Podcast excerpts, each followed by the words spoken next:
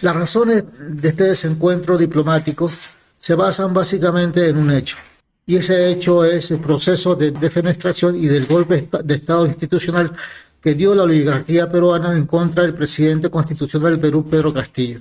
Aprovechando los procedimientos constitucionales creados por el dictador Fujimori cuando construyó esta constitución, la mayoría fujimorista en el Congreso utilizó estas herramientas, normas y procedimientos para declarar como vacante el cargo de Pedro Castillo y colocar en su lugar a la vicepresidenta Dina Boluarte, quien rápidamente realizó una, un pacto político con la ultraderecha peruana representada por el neofujimorista dominante en el Congreso y ante ello la población peruana que apoyaba a Pedro Castillo se organizó en diversos movimientos sociales que dieron una lucha muy dura a nivel de la acción, ocupando la acción colectiva para tratar de recuperar, de que el presidente de Perú, Pedro Castillo, recuperara su primera magistratura, lo cual no ocurrió. Y básicamente lo que dice Amnistía Internacional en sus informes de American Watch en sus informes es que hubo una política de terrorismo de Estado en contra de la población que se alzó en contra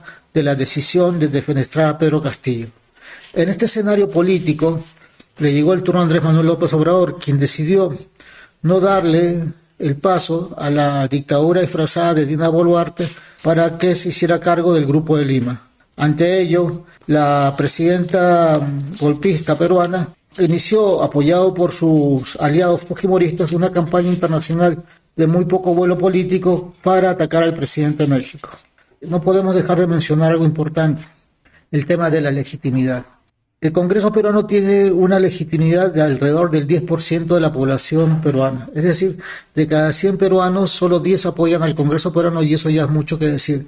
Mientras que en términos comparados, el apoyo y la legitimidad que tiene el presidente de México ronda es del 60%. Es, decir, de cada 10 mexicanos, 60 están de acuerdo con sus políticas públicas y con su forma de gobierno. En este sentido, la descalificación que hace el Congreso peruano hacia López Obrador es un favor político. ¿Por qué? Porque viene de, un de una institución política peruana cuestionada, deslegitimada, sin capacidad de operación política internacional y aislada internacionalmente.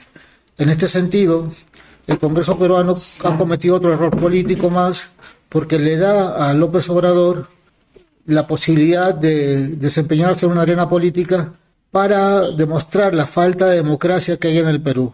El Perú vive un precipicio democrático desde hace más o menos 30 años. No ha podido salir de él, está gobernado por una élite peruana corrupta que busca apropiarse de todos los espacios de poder y para muestra un ejemplo. El día de ayer, Amnistía Internacional intentó presentar en Lima su informe sobre el estado de los derechos humanos en el Perú.